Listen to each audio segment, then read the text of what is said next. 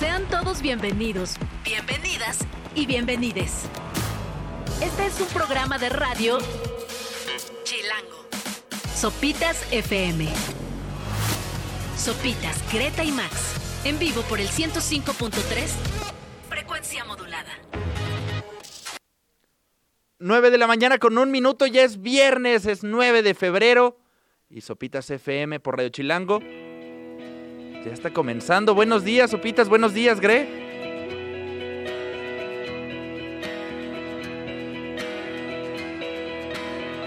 Hoy arrancamos con esta canción que no necesita presentación. Es Shiver de Coldplay. Quédense que tenemos un programa muy especial. Cabina Internacional, nos conectamos hasta Escocia. Vamos a platicar de los problemas de vivienda.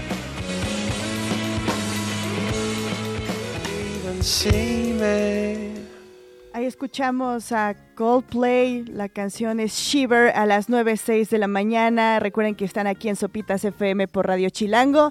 Y ya por fin es viernes, Subs Max. ¿Cómo están? ¿Cómo se encuentran? ¿Están entusiasmados ¿Cómo, ya? ¿Cómo te trata el viernes, Greg? A mí muy bien. ¿A ti, Subs, cómo, cómo te va? A mí maravilloso, la verdad ya un poco dañados a estas alturas de la semana en Las Vegas. Eh, y justo empieza a ocurrir algo que es muy extraño, que estamos a 48 horas de que se juegue el Super Bowl. Yo no pensaría que es cuando más frenesí, más actividad hay, pero en realidad es cuando empieza a ser el, los días más tranquilos, viernes y sábado, porque habitualmente los equipos y todas las actividades de prensa son martes, miércoles y jueves. Ajá. Ya hoy, eh, pues en realidad no hay mucho, incluso aquí el Radio Row se ve ya casi, casi desierto. Eh, y mañana, bueno, no hay absolutamente nada más que descansar y prepararnos para el gran partido del Ándale. Sí, es la emoción, ¿no? Pero ayer te tocó la conferencia de prensa de Usher. ¿Qué tal estuvo? Eh, la verdad me sorprendió y creo que justo al final del día eh, siento que todos los que lo hemos peluceado nos va a acabar sorprendiendo el domingo. Ok. Eh, y es que, ajá, como que, a ver, eh, es un artista muy importante en Estados Unidos, ¿no? Eh, de RB, hip hop, la escena de Atlanta y demás. Y ayer la conferencia de prensa, la verdad es que no estuvo tan aperrada como la del año pasado. O sea, el año pasado sí había catorrazos para entrar a la de Rihanna. Pues es ¿no? que es Rihanna, ¿no? Ajá. Exacto. Sí. Eh, y, y bueno, además, hija, o sea, como, o sea, lo que más me sigue sorprendiendo de esa conferencia de prensa es que fue y nadie se dio cuenta que estaba embarazada, ¿no? O sea, su revelation fue hasta el, Hasta el, hasta el show. Ajá. ajá. O sea, fue a una conferencia, ajá, nos engañó a todos, así. Eh, y bueno, el, el caso ayer con Usher fue eh, pues un poco emotivo para él y contando poco su historia también me parece un poco armado y que de eso ha girado eh, eh, el concepto que han tratado de vender de 30 años esperando este gran momento porque pues él al final del día es un chico como cualquier otro que soñaba con poder cantar y hacer canciones y que gracias a ello eh, pues ha trabajado mucho y ahora puede estar en el Super Bowl. Y bueno, creo que hay un dato que, que, me sorprende, que es el primer artista independiente que estará encabezando un show de medio tiempo del Super Bowl. Y por el otro, justo, pues también la, la, cantidad de invitados que se espera, porque al final también presentaron como este cortometraje de, ay, ¿dónde está Usher? ¿no? Este, se perdió en Las Vegas, que hasta sale el debut actorial de, de Tim Cook, ¿no? Este, bueno, ya había hecho otro, ¿no? En el, en el keynote, pero bueno, ya le gustó actuar a Tim Cook. Eh, y bueno, es, una, es un corto de 7, 8 minutos bastante entretenido, pero que justo promete muchas, muchas colaboraciones en el show de medio tiempo. Y algo que me sacó mucho de onda, me está sacando mucho de onda, sí es que había, por ejemplo, un, un sujeto en la conferencia de prensa con sus Apple Vision Pro. No. ¿En serio? Era así de, ¿what? ¿What? Una duda, ¿se puede grabar con los Apple Vision Pro? Eh, no lo sé. ¿eh? Igual y la estaba grabando, ¿no? Digo, no lo estoy justificando, qué raro, pero... no lo sé, sí, desconozco si se, si, si se pueda grabar, pero sí fue así de... ¿Qué? ¿Qué? eh, pero bueno, pues sí, ya está todo, todo listo, también estuvo el, el Post Malone que va a cantar ahí el himno nacional, ¿no? El, en el pregame. Ándale. América de... ¿Cómo se llama esa canción? The Beautiful. The Beautiful, él la va a cantar. Ok, Ajá. porque el himno es complicado. No, el himno se lo va a echar una cantante de country. Rebecca. ajá, Ajá. sí, sí, sí, Sí, sí, sí. No me acuerdo de su apellido, pero ajá, justo ayer vi que Post Malone es América de Beautiful. Ajá. Y una Re- Re- Reba McIntyre. ella va a cantar el himno. Ok, que no le pida consejos a Fergie y todo está bien. A nadie, ¿no? A Dana Paola. A Tatiana. Tatiana, ¿también la calabaceó Es- alguna vez con el himno? Ajá, tiene doble nacionalidad. Ah. Ah, yo pensé que Tatiana había hecho algún coque muñiz alguna vez en la historia y se le también, había olvidado. Ah, ¿también? el himno mexicano, pero también el gringo en algún eventillo chiquito. Ah. Según yo. Siempre es una aventura cantar el himno y luego sale muy, muy mal. Y nosotros vamos con más música, ¿les parece? Vamos con más música. ¿Con cuál, Max? Aviso parroquial, si vienen en el metro, está hecho un caos. La línea 12 no sirve, aunque la acaban de abrir. La línea 1 también está parada. Así que escuchen esto para tomarse un respiro. Es What Makes Me Think About You de Nicolás Godán.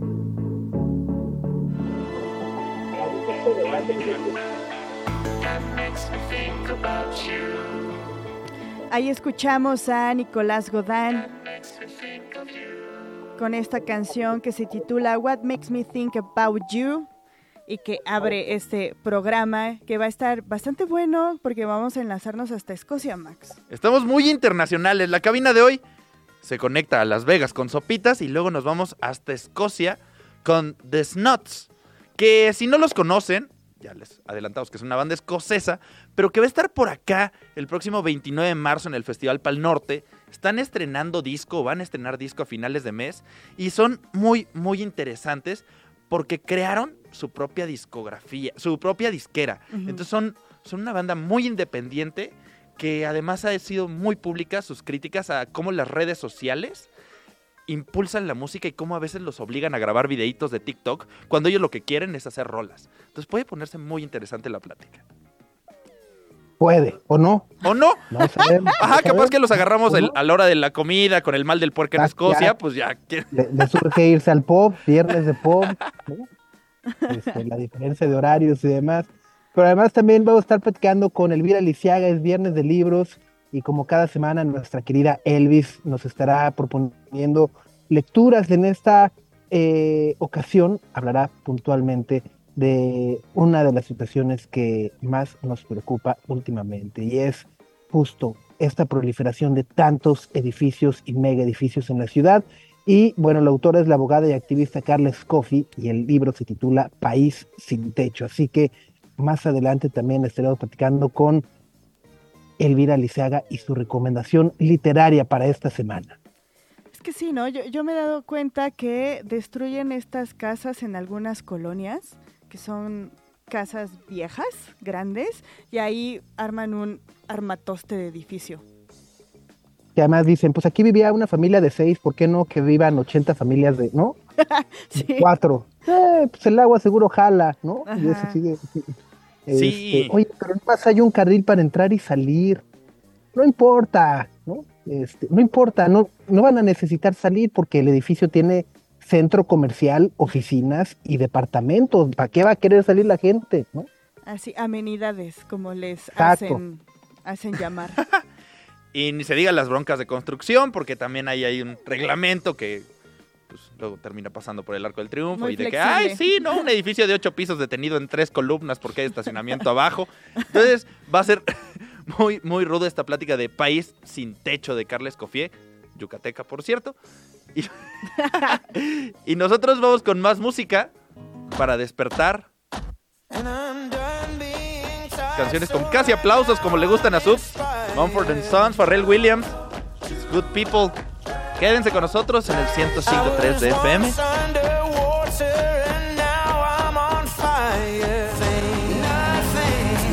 La canción se titula Good People.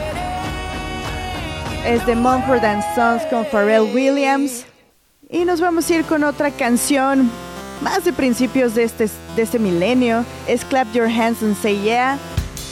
Y el título es The Skin of My Yellow Country Thief.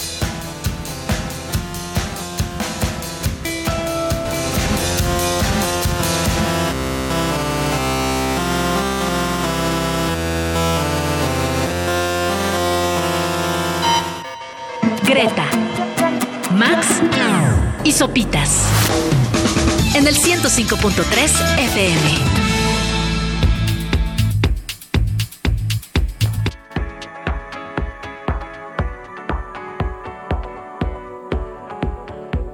El mundo que nos rodea está formado por palabras. Pronunciamos y escuchamos miles día a día. Leemos mucho más de lo que pensamos. Hablemos de esas cápsulas que detienen el tiempo. Libros. Con Elvira Lisiaga. Querida él. De cápsulas que detienen el tiempo. Libros.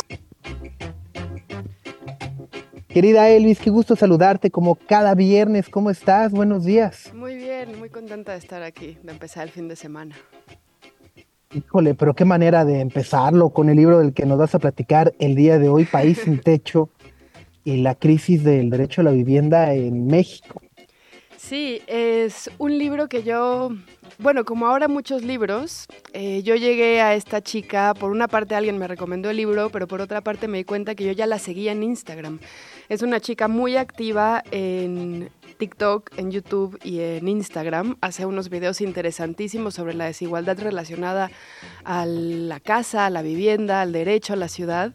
Ella se llama Carla Escoffier, es una abogada, yo diría que joven, de Mérida inteligentísima, tengo una especie como de crush intelectual con ella, como que me veo todo lo que hace porque me parece muy crítica, tiene unos tintes anarquistas muy interesantes, es realmente además una de las pocas abogadas, creo, que cuestiona la abogacía en sus formas, en sus lenguajes sobre todo, y en este libro del cual les vengo a hablar hoy, también cuestiona un poco cómo muchas veces los académicos o los profesionales de estos circuitos como la abogacía pues escriben y publican e investigan para ellos mismos y nadie o pocas personas se toman la molestia de pensar cómo divulgar esta información, cómo informar a las personas normales y corrientes como nosotros, que no entendemos muchos términos y que no entendemos la complejidad del entramado que además está hecho para colar la injusticia, colar la corrupción y desde luego siempre favorecer al capital,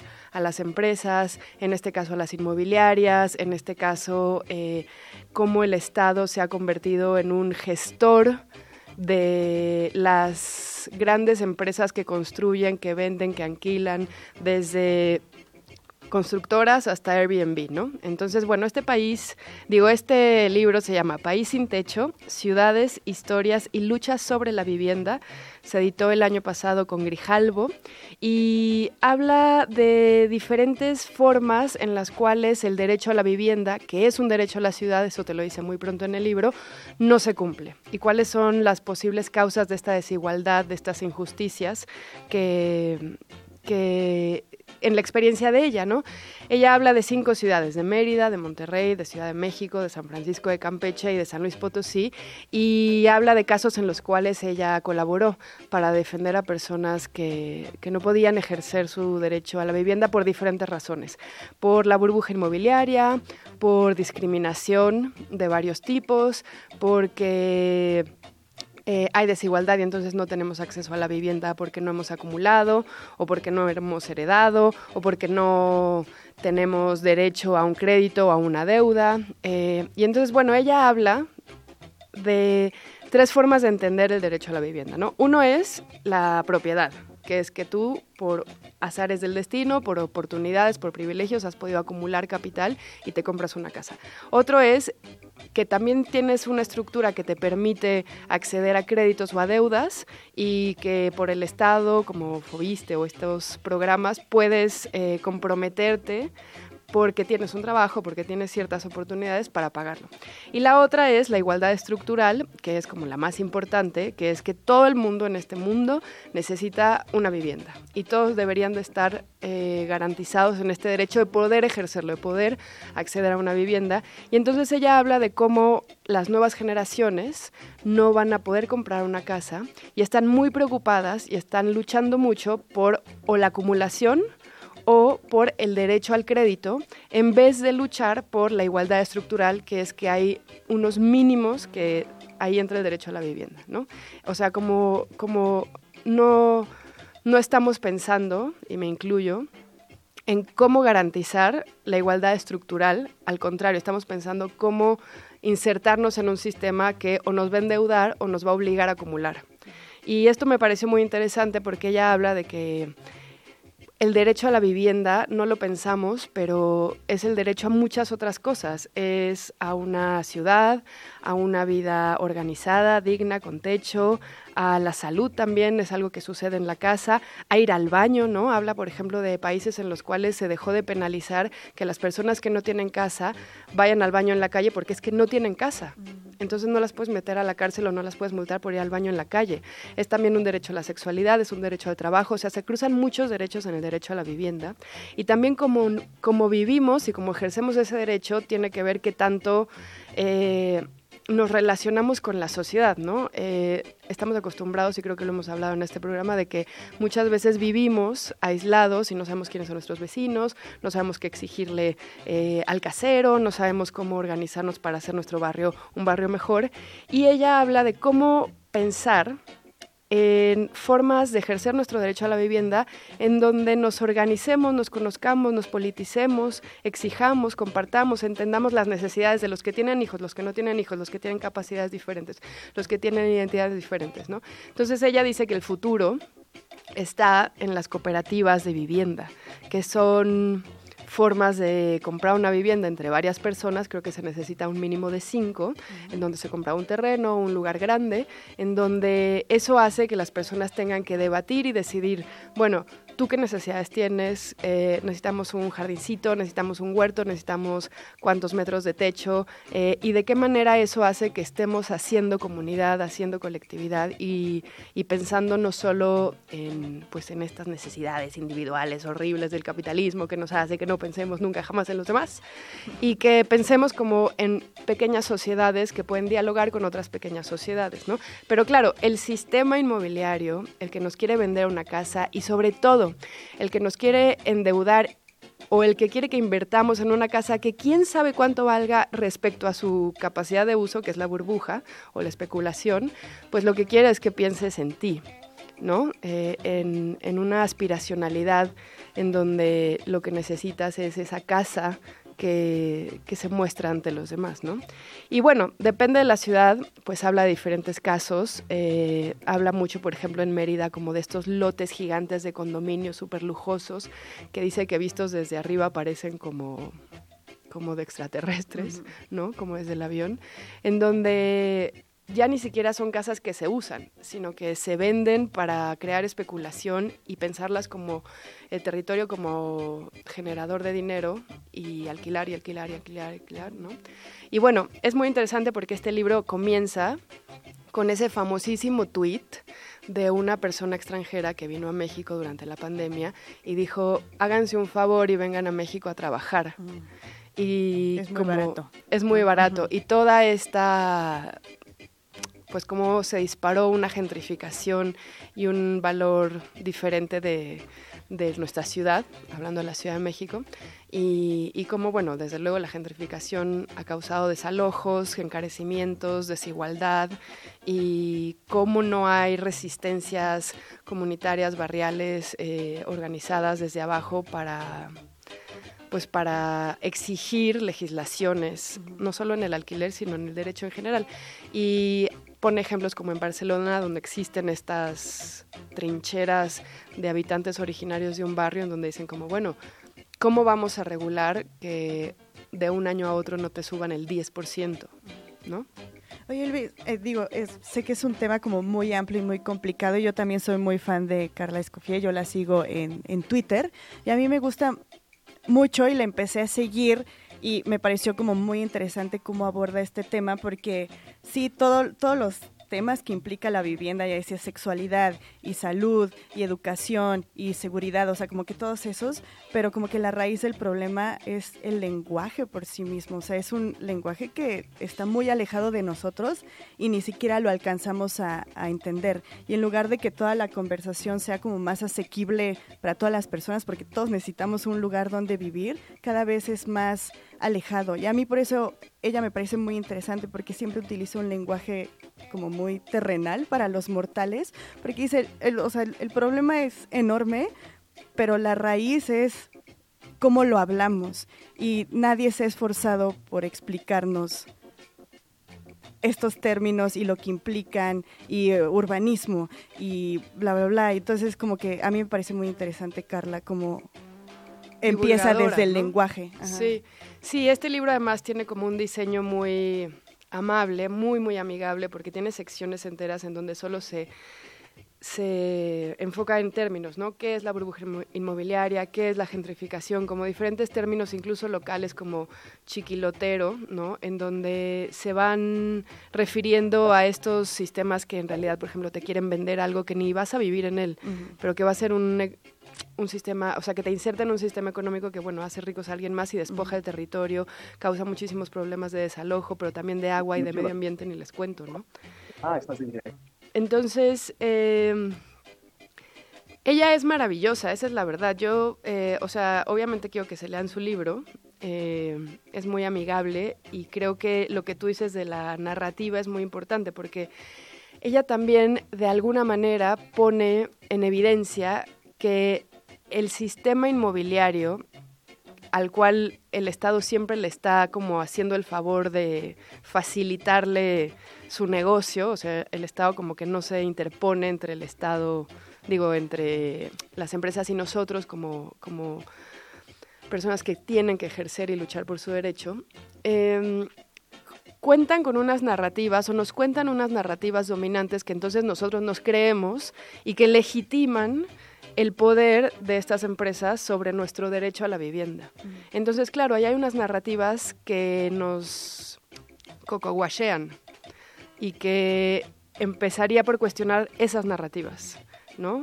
Eh, por eso ella también toma muchos elementos de, no, no, sé si necesariamente del anticapitalismo, pero sí del anarquismo, para pensar de otra manera, o sea, como pensar de qué manera podemos ejercer ese derecho, aprovechar de las oportunidades de las inmobiliarias, pero no hacerlas ricas y, y sí ejercer el derecho a la vivienda, ¿no? Entonces, bueno, ella apuesta mucho en las cooperativas de vivienda, que a mí me parece genial, pero claro, tú tienes que ir a contracorriente para hacer ese, ese, ejercer el derecho así, ¿no? Y, Elvis, hay un, hay un capítulo muy interesante, hay muchos mensajes muy interesantes que da Carla sobre cambiar las narrativas. Y hay uno que seguramente le llegará a muchas personas que nos están escuchando en la Ciudad de México y son los derechos de los inquilinos, derechos de las personas que están rentando un departamento, que al momento que piensas, pues como el DEPA no es mío, es de alguien más, pues yo soy el que tiene que ceder y yo soy el que tiene que aceptar que me investiguen no sé qué, que pagar 14 meses de renta adelantada, que me hagan un depósito que nunca voy a volver a ver. Y son estas cosas que aceptamos pero que en realidad muchas veces ni son legales y si son legales no son justas y deberíamos de estar tratando de cambiar esta legalidad para que se adapte a la realidad. Sí, justo ahí se juntan las dos cosas que ustedes comentan, porque si nos informamos, si entendemos, si no dependemos del que el Estado nos maree con su burocracia y menos las inmobiliarias, pues podemos exigir. ¿no? Y saber a qué tenemos derecho y qué podemos pedir y llegar informados frente al casero, frente a la inmobiliaria, frente a los abogados que nos van a facilitar este trámite, ¿no? O sea, como que hay una cuestión de básica de información. Y bueno, lo que pasa con todos estos movimientos de resistencia en donde se, se juntan muchas personas de un edificio o de un barrio o de una alcaldía para exigir es que entre ellos se informan, se asesoran, o sea, como que comienza con conocer tus derechos, desde luego, ¿no? Y luego, claro, juntos es mejor porque juntos nos ayudamos, eh, eh, es una fuerza eh, que puede llegar a ser imparable. Y Elvis, en el libro hace como un repaso de la historia de la vivienda.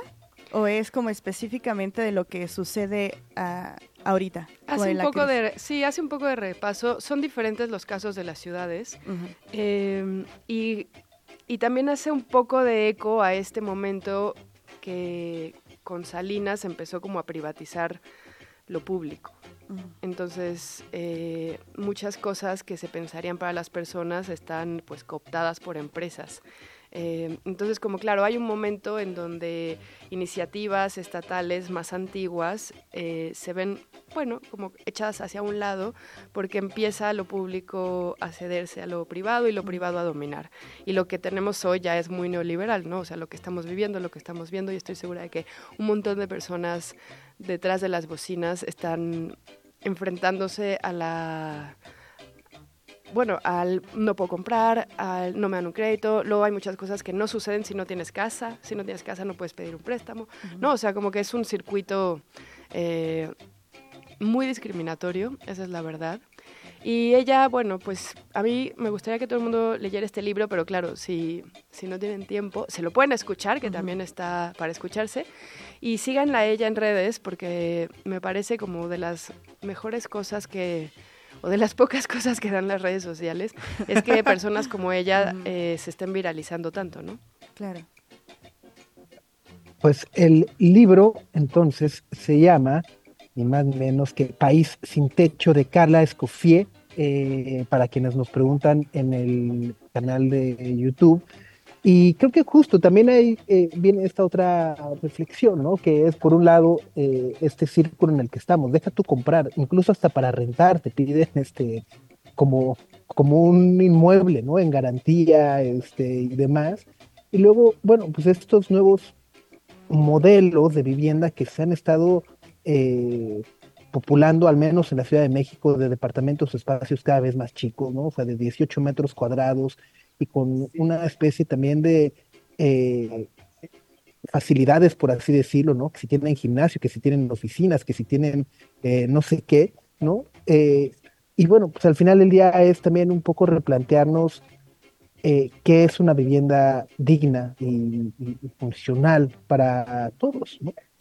Claro, y también pensar como, bueno, eso es lo que ellos nos ofrecen, ¿no?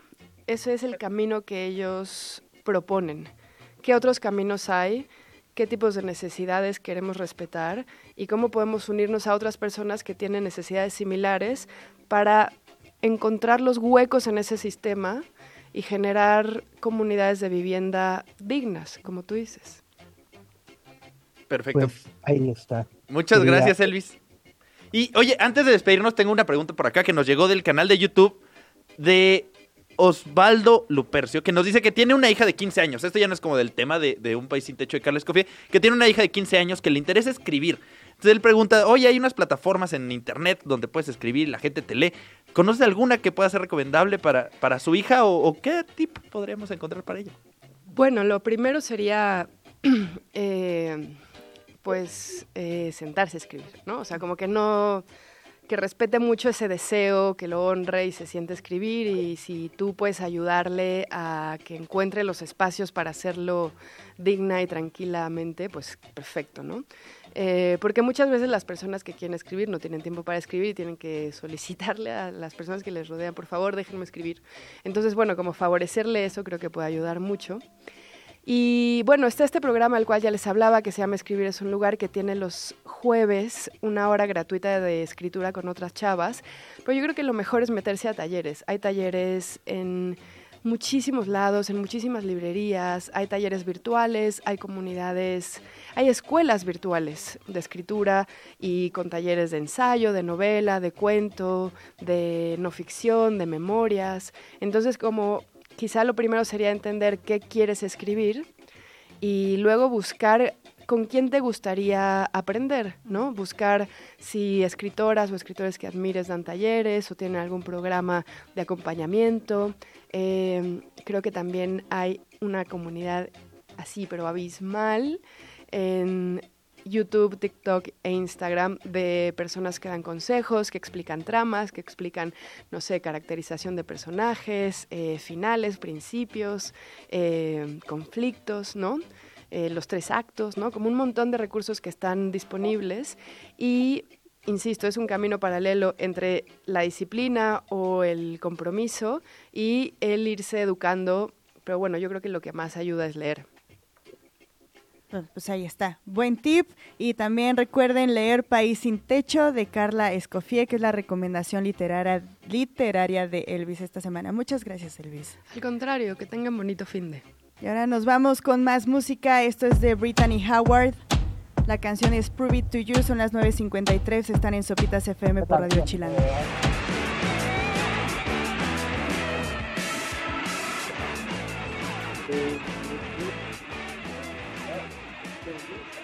Ahí escuchamos a Pond La canción es Neon River a las 10.03 de la mañana aquí en Sopitas FM por Radio Chilango. Y pues es una gran canción para darle la bienvenida al vocalista y guitarrista de The Snuts. Hi Jack, how are you? Hi there, how are you? I'm very well, thank you. Great to talk with you. Uh, where are you right now? You're, you're in Scotland? Yeah, I'm in Glasgow in Scotland. How's the weather? Friday on uh, February afternoon. Oh, it's uh, freezing cold and pouring with rain. So that's kind of all year round for us.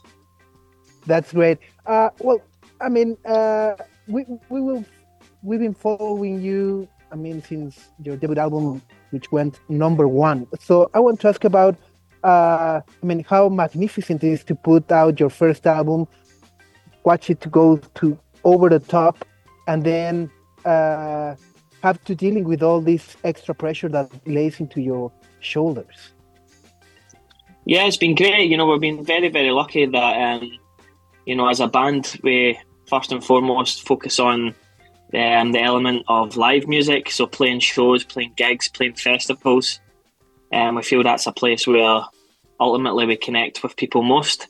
Um, so we've been very fortunate to be able to play shows all over the world, um, keeping us inspired to keep making music. Le, le, let us translate. He estado platicando con Jack Cochrane, vocalista y líder de The Snots, esta maravillosa banda escocesa, eh, bueno, que está en Glasgow y justo les hemos seguido la pista desde eh, 2020, por ahí que lanzaron su primer álbum, que se fue directo al número uno en los charts en Reino Unido y obviamente también como la manera en la cual pues hay que lidiar con esa presión de regresar de un álbum número uno para entregar el 2 y bueno, por supuesto luego ponerse a trabajar en el álbum 3 y bueno, entonces eh, hemos sido muy afortunados de poder tocar, de poder presentar nuestra canción, conectar con los fans y tratar de seguir adelante con, con, una, con una banda que cada vez es más y más y más grande.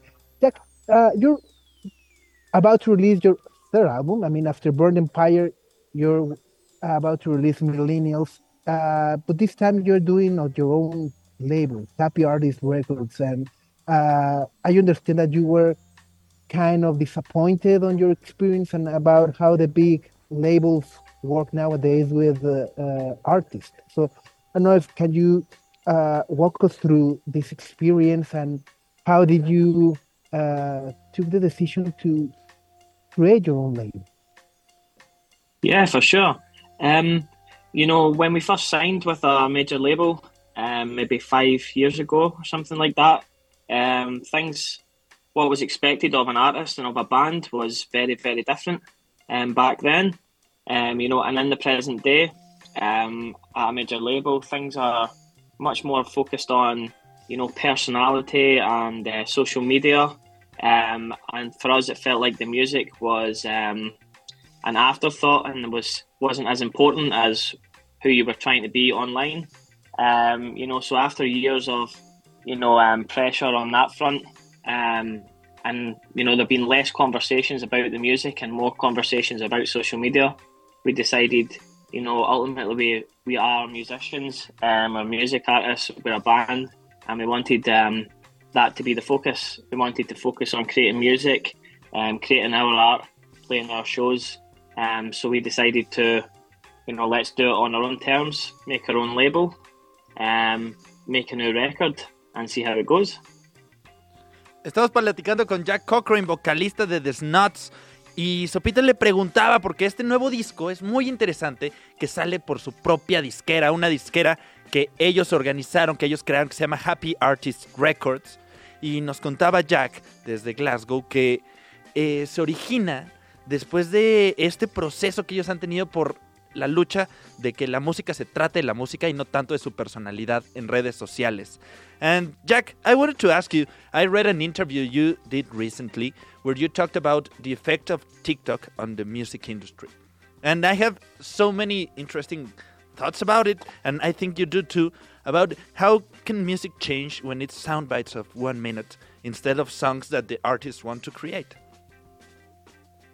Yes, for sure. You know, I think nowadays there's a lot of pressure on artists to create music and art that um, you know will solely translate um, on the likes of TikTok and stuff like that. Um, in a sense where you know music um, is kind of being dictated by what's popular on those platforms. So instead of artists being having the freedom to make the music that's important to them in a way that they can express themselves freely, um, now it seems like the music you should make is what's going to be popular on TikTok, and for us, that was just a big no no.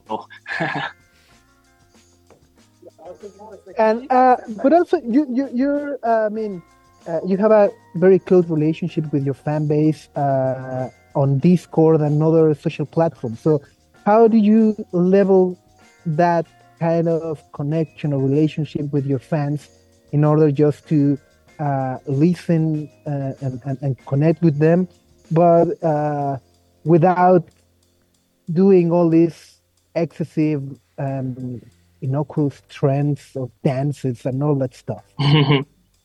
yeah, for sure. You know, Discord is a very, very good example of a platform in which you can connect directly with um, the people and the fans who are truly interested in your music and then what you're doing. Um, it's a much more personal platform where you can um, get instant feedback from fans, and you know ultimately fans are the people who have got you to where you are in your career. So the, the things that you can make, the content, um, and the conversations you can have are far more direct and personalised, um, and you know they're going to the right places. And you know, on some other platforms, you know the the content that you make must fall under a certain category and under you know one minute clips. Um, and are much more um, targeted towards the masses and what's popular at the moment. Yeah so um, we've always been very um, very conscious of making sure that the things we are creating um, are created in mind with the fans. Right. So well uh, i want to ask you if we can go and listen to Millenni- Millionaires, uh, one of the new singles of Millennials, the, the new album. So can you can you talk us about this song? Yeah, for sure. Yeah, this track was, um, you know, it was maybe one of the last tracks that we recorded for this record. Um, so this track was mainly to be about you know, um, I think in modern society, there's a lot of pressure on young people, especially to be um, successful and financially successful. Um, and for us, this track was about highlighting the things that are more important than becoming a millionaire. Um, whether then that's just being, you know, falling in love with the right person, having that true connection, that real life moment. Um, and it was really just to take a step back from you know those pressures of society at the moment. That's great. Estamos platicando con Jaco Crane, líder y vocalista de The Snots, que se presentarán en el Festival Pal Norte el próximo mes de abril en nuestro país y que además están por editar un nuevo álbum. Hemos estado platicando un poco sobre eh, la, el proceso que les llevó a crear su propio sello que se llama Happy Artist la manera en la que quedaron un poco decepcionados, la manera en la que trabajan las grandes discográficas internacionales, la manera en la que cual eh, han empezado a priorizar más, por ejemplo, trends o bailes de TikTok que el desarrollo de la música per se o el desarrollo de los artistas y por supuesto las nuevas maneras de conectar con los fans, como puede ser a través de plataformas como Discord, que es una plataforma que ellos utilizan muchísimo y que dice, bueno, pues es, eh, es una manera perfecta en la cual podemos escuchar a nuestros fans, tener conversaciones un poco más profundas, eh, sin llegar como a esta cosa impositiva de que si no estás haciendo un tren te vas a quedar fuera o, o, no vas a ser exitoso. Y justo parte del éxito o de este discurso sobre el éxito es lo que les llevó a reflexionar en esta canción que vamos a escuchar a continuación, que se llama Millionaires. Eh, dice, bueno, pues es una de las últimas que terminamos para el disco y nace a partir de la reflexión que tenemos sobre esta percepción que existe afuera sobre ser exitoso eh, y, ser millonario, que no necesariamente va de la mano y que hay nuevas o maneras distintas de percibir el éxito y el éxito puede ser simplemente poder encontrar una persona acorde a tus intereses, acorde a tus eh, gustos y, conectar con eso, no necesariamente tiene que ver con algo monetario. Así que si les parece, vamos a escuchar a The Snots con Millionaires, parte de su nuevo álbum Millennials, que estará disponible en un par de semanas más. Y regresamos para seguir platicando con Jack. La canción es de los Sluts. Se llama Millionaires.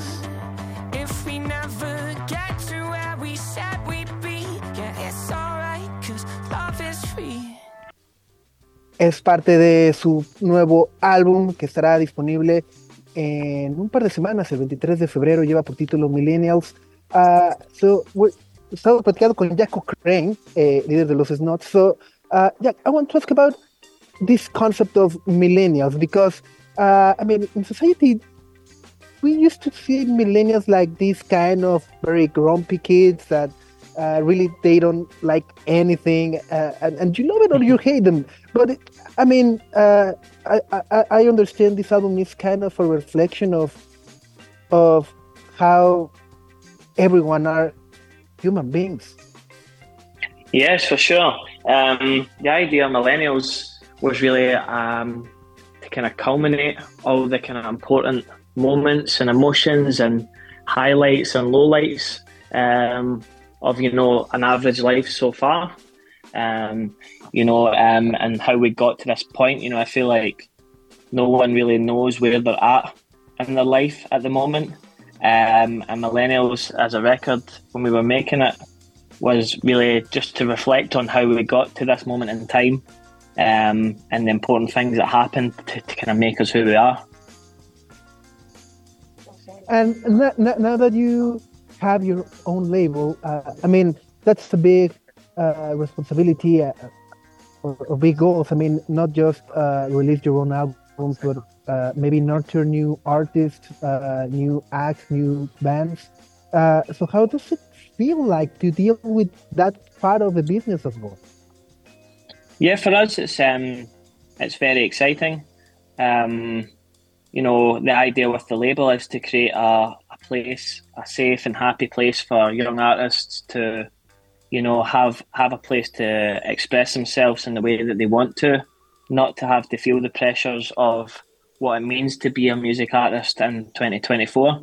Um, to allow people to have an artist to have time um, to look after themselves while they make their music um, and not rush their music and not rush the promotion, um, not rush the creation of the of the music um, ultimately just try and use our experiences as a band and how how we've been affected by you know the way that you're expected to make music in this modern era um, and ultimately just try and give people something new um, and just be happy while they're making the music first and foremost I think people should be allowed to be happy when they're creating their art and that's kind of what the Happy Artist Records is going to be all about Beautiful. Let, let us translate. Estamos platicando con Jaco Cream, líder de The Snots, eh, que están por sacar su tercer álbum que se llama Millennials. Y justo una de las preguntas es, bueno, ¿de dónde surge este concepto, esta idea de eh, lanzar un álbum? Sobre todo cuando los Millennials, pues es este concepto que eh, es muy, muy divisivo, ¿no? O sea, como que los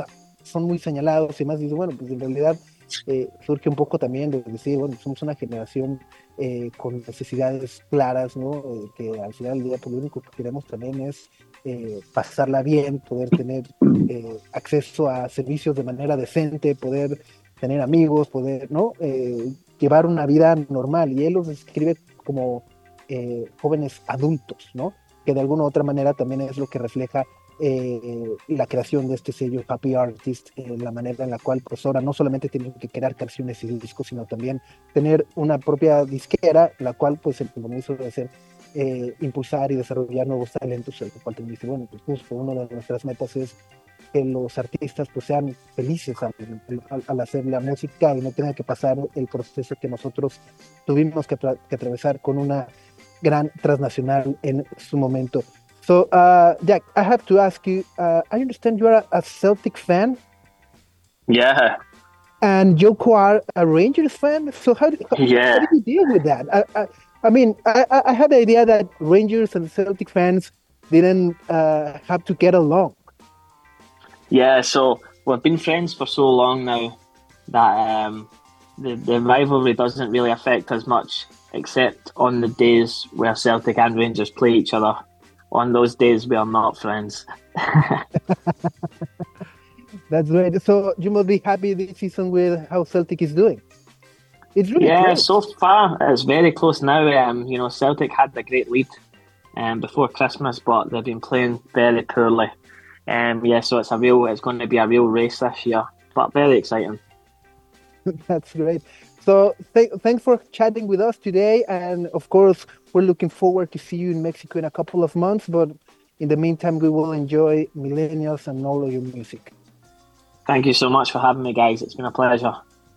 The pleasure is ours. Thank you so much. Es Jack Cochrane de The Snuts, con quien también decimos, bueno, pues eh, eh, es, es fan del Glasgow Celtic y el baterista Yoko McKay es fan del Rangers, que son pues, archirrivales. Ya hay cates así gachos en los estadios en el día del derby, ¿no? Y bueno, yo pensé que, que los fans del Celtic no podían convivir con los Rangers. Y dice, bueno, en realidad no, pero nos eh, conocemos desde hace tanto tiempo que bueno, pues ya somos amigos, excepto los días que se enfrentan nuestros equipos y bueno, pues justo, es una temporada muy emocionante en la Scottish Premier League porque solo hay eh, tres puntos de diferencia entre Celtic y los Rangers, que además pues, son los dos equipos que siempre están liderando aquella competencia. Así que bueno, The Snuts estarán presentándose en nuestro país el, el Festival Pal Norte el próximo mes de marzo y bueno, pues también un mes antes, el 23 de febrero, estarán lanzando su tercer álbum titulado Millennials. Así que si les parece, vamos a escuchar esta canción, también de The Snuts, que se llama Dream.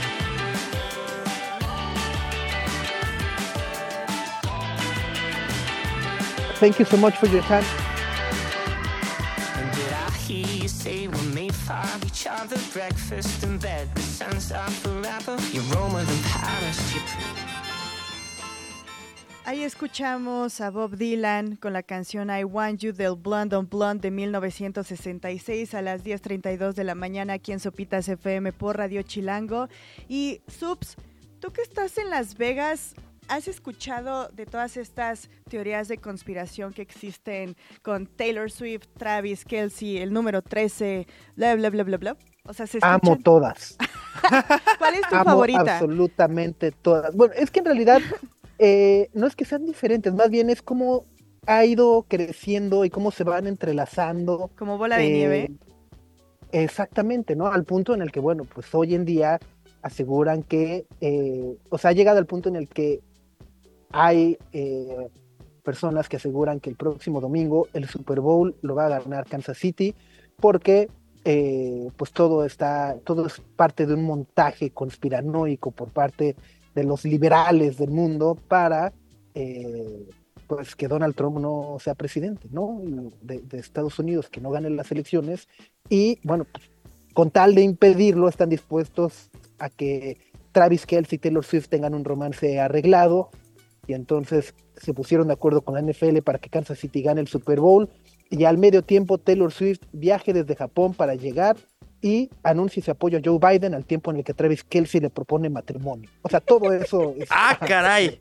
Es una gran película, es una gran película. Eh, pero bueno, justo todo, todo parte a partir, bueno, valga la redundancia, todo surge a partir de, de, eh, la fijación que tiene eh, Taylor Swift con el número 13, que además tú me parece muy normal, todos tenemos un número favorito, ¿no? Eh, yo no lo había pensado honestamente, pero no es el 13. ¿Tienes El un 13. número favorito? ¿No tiene número favorito? ¿No? Por- O sea, si jugaras un- en un equipo, no, ¿no usarías un número? O sea, ¿con qué número jugarías, güey? Hijo, juro que no tengo No un vas, número no, favorito. no vas a aplicar el, el 60 y, ¿no? Con el 63. El 666. No, no, no, no, no. no. Eh, eh, ¿El eh, 8? ¿Ese es el tuyo, Orla? Ahí está. El chino es El el 8, 8. el ¿El 4 tuyo? de Rafa Márquez. El mío es el 3. 9, ¿El 3? ¿El Ajá. tuyo, Subs, cuál es? el 13, como Taylor Swift. Como Taylor Swift. Ándale. O sea, se tomaron el tiempo de pensar en un número y dicen 3. Todo el mundo tiene un número favorito. O, sea, si día vas a Las Vegas y quieres apostar toda la Ajá. quincena en un número en la ruleta, ¿en cuál lo pones? Pero, pero de nueva cuenta, me encanta que los del problema somos todos. O sea, no, Greta, o sea, los que, güey, ¿cómo, cómo, por qué todos ustedes han pensado en eso si, si no está bien? No, pero ah, bueno, ya sé qué decir. O sea, de verdad nunca había pensado en un número, pero eh, me gusta el 7. Ahí está. Ahí está. Bueno, pues justo. eh, eh, y bueno, pues bueno, Taylor Swift tiene el número 13, 13. que es su número favorito.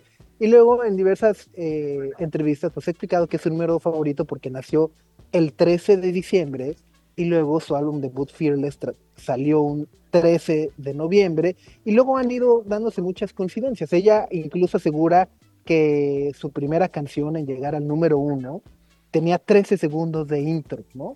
Y que Ah. su primer disco de oro lo logró en 13 semanas y que siempre que va a premios y se sienta en la fila M, que es la letra 13 del abecedario, ha ganado premios, ¿no? O sea, es como ya también, te la ha prolongado un poco, o sea, ajá, o sea, entre, como dicen por ahí, 13 entre más me crece, ¿no? O sea, o sea, la, la creencia, pues, o sea, se la ha ido a ir. Ajá. Oye, pero Entonces, bueno, estoy viendo todas las coincidencias con el número 13 del Super Bowl. Bueno, coincidencias ni siquiera. Toda esta conspiración con el Super Bowl que va a hacer este amigo con el número 13 es una locura. Como que sí se pasaron de lanza. ¿Qué número Ajá. es Travis?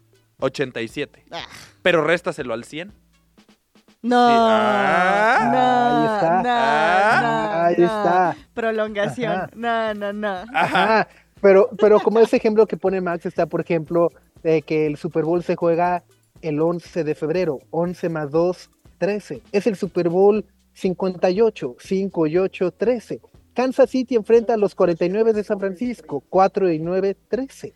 Eh, San Francisco fue el sembrado número uno de la conferencia nacional y Kansas City el sembrado 3 de la conferencia americana. 1 y 3 es 13. Y además dicen eh, los que llevan la cuenta que Taylor Swift ha ido al estadio a apoyar a Travis Kelce y los jefes de Kansas City durante 12 partidos, por lo que el del Super Bowl sería el partido 13. 13. Ajá. Ajá. Y bueno, ¿cómo se conecta todo esto el 13 con eh, pues la extrema derecha estadounidense? Pues vaya, surge a partir del apoyo público que ha hecho Taylor Swift a diferentes candidatos demócratas, ¿no? En, en el 2018 a la gobernadora de Tennessee, bueno, la candidata demócrata por Tennessee, eh, después en el 2020 pues hizo públicos sus reproches contra Donald Trump por el manejo que dio a las elecciones en aquel entonces. Y entonces a partir de ahí, eh, pues estos trompistas pues dicen que Taylor Swift es un activo del Pentágono ¿no? y que pues en realidad eh, toda su fama es una operación mediática creada por el Pentágono para influir en la juventud y moldear la opinión eh, de los chavos en temas de importancia nacional e internacional. Y luego, obviamente, pues que su romance con Travis Kelce es un romance arreglado porque, pues, qué deporte más popular que la NFL, ¿no? Y entonces, pues, si juntaban a una gran artista con un gran jugador, pues iba a llegar a muchas más personas el mensaje. Y entonces, eh, todos estos artistas se han beneficiado por la atención que genera y esa atención es una plataforma para apoyar la reelección de Joe Biden. Ándale. Siento que mientras me estabas contando estaba haciendo un mapa de estambre. En... Ajá, ajá, es, es, es, es una locura. Por eso digo, me, me encantan absolutamente todas, ¿no? O sea, me encanta que, eh, bueno, no sé si la palabra es me encanta, pero me da muchísima risa que realmente haya personas que creen, ¿no? Y dicen, lo, lo firman, ¿no? A mí mi teoría favorita de Taylor Swift, o sea, de los últimos meses, honestamente no tiene nada que ver con el Super Bowl, pero es la que dice que es la escritora Ellie Conway, que nadie la Ajá. conoce, nunca nadie la ha entrevistado, nadie la ha visto, pero escribe todas estas novelas de, de espías. Y una de las novelas es la película de Argyle, donde sale Dua Lipa y Henry Cavill y Bryce Dallas Howard y todos ellos. Y la gente asegura así 100% que Taylor Swift en realidad es Ellie Conway. Hijo. Pero es que toda, o sea, no estoy diciendo que sí, pero creo que, no, creo que la producción de la película aprovechó como toda esta, o sea, esta teoría, perdón, para crear todo este, todos estos visuales alrededor de la imagen de Taylor. Entonces, en el póster sale un gatito como el de Taylor y las mochilitas donde los mete y muchas de las cosillas que hace Taylor aparecen en la película. Entonces, qué grande es Taylor, ¿no? o sea, cada vez me sorprende más su nivel de influencia y fama. No lo puedo creer. Es, es, es brutal, justo. El nivel de influencia y de popularidad a nivel mundial es una. Es, o sea, sí, es sin precedente. O sea, es nivel del Papa, el nivel. ¿no? Sí. sí, sí, sí, sí, sí. Probablemente eh, Michael Jackson en los 80, 90. eh, pero sí, creo que hay, hay pocos ejemplos. Pero bueno, creo que ni el Papa, ni Michael Jackson, ni demás pudieron tener teorías de conspiración alrededor del Super Bowl. Y, y justo alrededor de ello, es increíble que además aquí en Las Vegas ya hay eh, apuestas sobre si Travis Kelce le va a dar el anillo o no en el Super Bowl. Yo digo que no. Yo también creo que no. No, no, yo, yo también creo que no. Porque además, esta semana justo un reportero eh, le preguntó a Travis Kelce, en la pregunta más manchada de la semana, que dije, Where do you live, Spider-Man? eh, más que esa, más que, o sea, en ese nivel, pero sí fue de, admiro el valor de ese reportero, ¿Qué que fue dijo? y le preguntó a Travis Kelce, ¿quién va a tener un anillo antes? Ah, caray. ¿Kansas City o Taylor Swift? Oh. Ah, ¿Y qué dijo? ¿quién, es- quién va a tener un anillo primero? ¿Y qué dijo? Ajá. Y dijo, yo solo sé que quiero ganar el domingo. Pero, va- eh, eh, pero es, una, es una respuesta muy abierta, porque también ganaría si Taylor Swift se casa con él. No, pues ya de entrada ganaría los aviones, ¿no? Eh, Uno, ¿no? Porque vendió el otro. ajá. Ajá. Ah, pero Y- es gane. no, sab- no sab- no sabemos si, va, si es para comprar otro más choncho. Ajá, o porque luego tiene que ir así al, al, súper de la esquina y pues hay que encender el avión. Por las tortillas. Ajá, entonces, pues como Taylor Swift, vámonos volando a una canción, ¿qué les parece? Dancer es Idols con LCD Sound System 9, 9 10 42. Qué pachanga traigo. Quédense en Sopitas FM por Radio Chilango 105.3.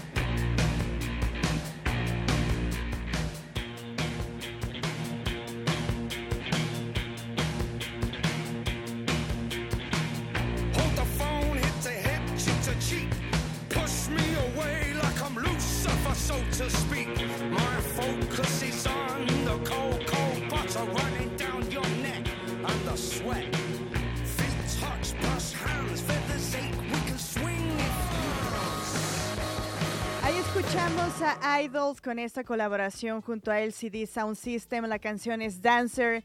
Ya nos urge Idols en vivo, pero van a estar hasta octubre, así que hay que esperar. Y mientras esperamos, ¿qué les parece si hablamos de qué es la falla de Mixquack? Puras, fa- puras fallas. Puras fallas. Puras fallas en mis cuac. Puras fallas. ¿Pero qué es? Es que está cañón. Mientras tú estás en Las Vegas, mis subs, acá la UNAM resulta que ayer sacó un texto muy interesante que se llama El rompecabezas de la sismicidad del poniente de la Ciudad de México. El Ah, rompecabezas, ¿el rompecabezas? de la sismicidad del poniente de la Ciudad de México. Exacto, durante todo el corte estuve ensayando para no Yo trabar. le, ajá, o sea, yo le hubiera puesto, no sé, ¿Por qué tiembla en sea, el el- poniente? Ajá, la sismicidad. La sismicidad torturada, la sociedad de la sismicidad torturada. En mis cuac. Eh, El chiste es que en ese texto, a pesar del título acá que parece Show del Art Week, eh, tiene un asunto muy interesante y es que descubrieron una nueva falla en la Ciudad de México. La falla se llama Falla Plateros Miscuac y es una grieta de un kilómetro en ¿De la? Ciudad de, ¿De México de largo Ajá. que está literalmente de Miscuac a Plateros. O sea, Ajá, como no la ruta de pierde. camión. Ajá, no hay pierde. Ajá. No hay pierde. Y aparentemente, según los primeros estudios, todavía no es como completamente concluyente. Esa es la causa de todos los microsismos que nos están sacudiendo los cachetes últimamente en la Ciudad de México. Órale. Oye, y, y, y, o sea, la pregunta es muy obvia. Si hay eh, esa franja de un kilómetro, eh, pues, pues, pues, ¿por qué no la pavimentan? O sea, ¿por qué no la, ajá, qué no la rellenan? Ajá, ¿Por qué no la rellenan? Y ya se hace así de, "Uh". Con chapopote. Eh, eh, Ese también es un punto interesante porque no es como que la falla sea un bache. tremendo de que ahorita alguien que anda caminando en Miscuac tenga que pegar un brinquito para pasarse del otro lado. Para pasar esa- ajá. Ajá, no, este, este está como en la altura de las zonas geotécnicas, que están como ayer, hay varias zonas por allá abajo. Pues está abajo. Está en profundidad Ajá. y construimos la ciudad encima de esta falla. O sea, siempre ha existido. Siempre ha existido, hay muchas fallas en la Ciudad de México, esta no es la única, hay unas fallas enormes y muy famosas como la de San Andrés, que sacuden todo el continente, pero esta es muy pequeña y nunca nadie la había investigado. Y les entró recientemente la curiosidad después de tanto microcismo en la Ciudad de México. Y entonces la UNAM parece que ya la encontró. Y es una falla geológica de un kilómetro de distancia entre Plateros y Miscuac que podría ser la causa de todos estos microcismos recientes. No la vemos, pero ahí está Pero se siente. pero se siente. No la vemos, pero cómo la sentimos. ¡El gas! Otra vez. No, pero sí. o sea, la fa- o sea, no, a ver, No, pues sí, ¿no? O sea, se, ¿sí? se sienten los sismos, ¿no? O sea, ¿qué tiene? Ajá. ni la UNAM la había visto, pues. O Ajá. sea, lo cual a mí me parece, en completa ignorancia del tema, a mí me parece raro que no se haya detectado una falla de un kilómetro en la Ciudad de México. Pero Es que hay El- tantas fallas que hay tantas fallas. eh, hay tan- en el transporte público, en el agua, bla, bla, bla. Pero sí, entonces esa falla es la razón por la cual se han sentido muchos microsismos en los últimos meses. Exacto. Todavía no es conclu- concluyente, o sea, todavía no dicen como, esa seguro es la culpa, Teoría. pero, pero la teoría es que esa es la principal y además ha hecho pequeños movimientos en el suelo y desplazamientos y hundimientos en Miscuac. Oye, ¿y también la investigación parte de a futuro? O sea, ¿se va a extender? Eh, ¿Los sismos van a aumentar de en cantidad y en potencia? ¿Cómo- cómo? Intensidad, perdón. Es todo un rompecabezas, la verdad, según UNAM. Pero sí, es, es un punto que, que están analizando, porque también se ha hablado mucho de, de otro estudio reciente que sacó la UNAM, que se está creando un volcán en la Ciudad de México. ¡Ah, su- No lo vamos a ver, no se está, no va a aparecer ahorita, no va a aparecer pronto, pero se cree que se está creando un volcán en la Ciudad de México en los próximos cientos de años. O sea, faltan siglos para que veamos ese volcán, pero ya estamos viendo cómo empieza como a... Pero- pero- a Medio salir moverse. así, la Ajá. nariz. Jamás va a suceder en corto plazo, no lo vamos a ver. No, no, De no. hecho, calculaban que se podría ver ese volcán en el año 3200. No. Sí, falta un frío. ya, ya, ya, ya no nos va a tocar. No, yo creo que ese ya no llegamos. sea Dios, no nos va a tocar.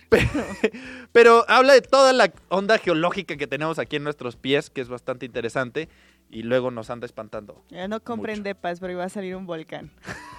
¿Qué tal si sale donde compraste tu casita? Ay, ay, ay, en fin, pues vámonos despidiendo ya también para cerrar esta semana, ¿no? Sí, ya de una vez. Larga semana, pero bastante interesante. Y subs, mucha suerte en el Super Bowl. De Igualmente, este que disfruten todos de un gran fin de semana. El domingo, toda la cobertura del Super Bowl 58 en sopitas.com. De verdad, hay, eh, está mal que lo diga, pero hay muy buenos contenidos. Hay uno ahí de Pepe Segarra, Toño de Valdés y demás. Eh, los mejores comerciales, por supuesto. Las teorías de conspiración. Eh, todo, todo, todo, todo. Ahí, por supuesto, bueno, pues lo que ocurra con Usher y el show del medio tiempo y demás. Y los avances de películas y series que siempre sacan y son como muy destacados o muy esperados, Mm. igual ahí vamos a estar al pendiente y lo platicamos todo el lunes. Exactamente, si organizan una carne asada, eh, asignen, asignen roles, ¿no? Este, no se van a quedar ahí con 8 kilos de aguacate, ¿no? De que todo el mundo llevaba. el resto de semana te quedas así de, ajá, o que todo el mundo lleve tortillas y te quedas con 13 kilos de tortillas el resto de semana. Asignen roles, tú eres el de los chescos, tú el de las chelas, tú traes la carne, ¿no? Y ya, así se organiza todo mejor. Así es, inviten de paso. Ah, también inviten, porfa. Sí. Sí, porfa. Pues acá nos vemos el lunes. Muchas gracias, abrazo grandote, subs, gracias Gre, gracias a todo el equipo de Radio Chilango, Buen día. Gracias a todos que anduvieron por ahí en YouTube y nos vemos por acá el lunes. Feliz fin de semana. Adiós.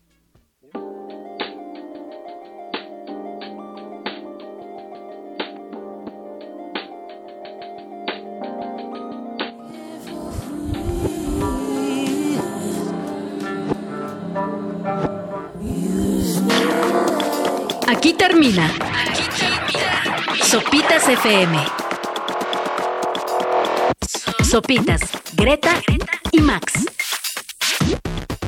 Lunes a viernes, 9 a 11 de la mañana, Radio Chilango 105.3. Frecuencia modulada. Radio Chilango. Radio Chilango 105.3 FM. La radio que... Viene, viene.